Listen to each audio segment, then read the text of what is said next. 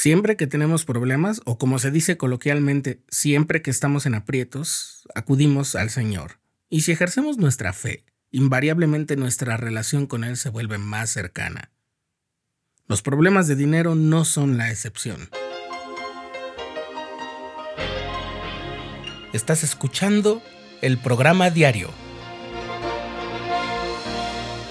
presentado por el canal de los santos de la Iglesia de Jesucristo de los Santos de los Últimos Días.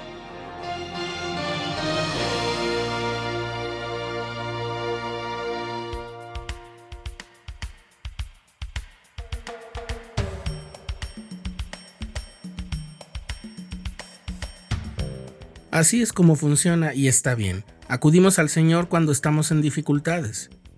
Es decir, acudimos más o con más vehemencia y fervor. Y a veces nos sentimos culpables de que sea así, pero no hay razón para la culpa. Es así como funciona. En el libro de Mormón, el profeta Alma lo explicó a la gente de Antionum que vivía en condiciones de carencia y desventaja. Es por motivo de que sois echados a causa de vuestra suma pobreza que habéis llegado a la humildad de corazón.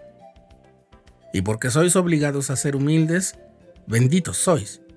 Porque en ocasiones el hombre, si se ve obligado a ser humilde, busca el arrepentimiento, y de seguro el que se arrepienta hallará misericordia, y quien halle misericordia y persevere hasta el fin, será salvo. ¿Lo ves? Así funciona. Y además, yo te tengo mi explicación personal. Estar en problemas casi siempre significa que no tenemos la certidumbre sobre lo que nos pasará. ¿Estaremos sanos nosotros o nuestros seres amados? ¿Perderemos nuestra posición o cosas que apreciamos mucho? Etcétera. Y cuando no podemos ver lo que vendrá es la fe el poder que nos faculta para seguir adelante. La fe, la certeza de lo que se espera, la convicción de lo que no se ve. Y los problemas financieros o de deudas no son la excepción. Ya sea que se trate de tarjetas de crédito o pagos de un automóvil, la deuda puede aumentar muy rápido, especialmente en la edad adulta joven. Pero si te vuelves al Señor con fe, él te ayudará tanto con la deuda que surgió de las malas decisiones como con la deuda que era inevitable. Aquí hay cuatro claves basadas en el Evangelio para salir y no endeudarse que provienen de Brian Sudwicks y E. Jeffrey Hill de la Escuela de Negocios y la Escuela de Vida Familiar de la Universidad Brigham Young. 1. Antes de tomar decisiones financieras, considera el punto de llegada. El presidente Dallin H. Oaks de la primera presidencia dijo, Tomamos mejores decisiones y miramos las alternativas y meditamos hacia dónde nos conducirán. Al hacerlo, seguiremos el consejo del presidente Russell M. Nelson de comenzar con el fin en la mente. Así que antes de aceptar cualquier deuda, pregúntate, ¿este préstamo es para una necesidad o para un deseo? Analiza las tasas de interés, que son el germen de la servidumbre financiera. Por lo general, es mejor ahorrar y sacrificarse por algo que necesitas en lugar de pedir prestado y pagar intereses, por algo que no sabes si en realidad es necesario. Si tus decisiones te acercan más al Salvador, incluida la obediencia a sus mandamientos para salir y no tener deudas, estás avanzando en la dirección correcta. 2. Aprende de tus desafíos. El Señor dijo en el libro de Mormón, Doy a los hombres debilidad para que sean humildes. Si se humillan ante mí y tienen fe en mí, entonces haré que las cosas débiles sean fuertes para ellos.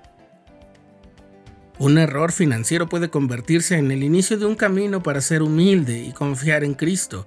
Piensa, ¿qué trata de enseñarme el Señor sobre mis problemas? ¿Qué trata de enseñarme el Señor sobre mí al verme pasar por estos problemas? Con la oración constante llegarán las grandes ideas, guía, motivación, inspiración y paz. Se irá el temor, porque como dice la sección 38 de Doctrina y Convenios, si estamos preparados, no temeremos. 3. Concéntrate en los principios y verdades relacionados con la deuda.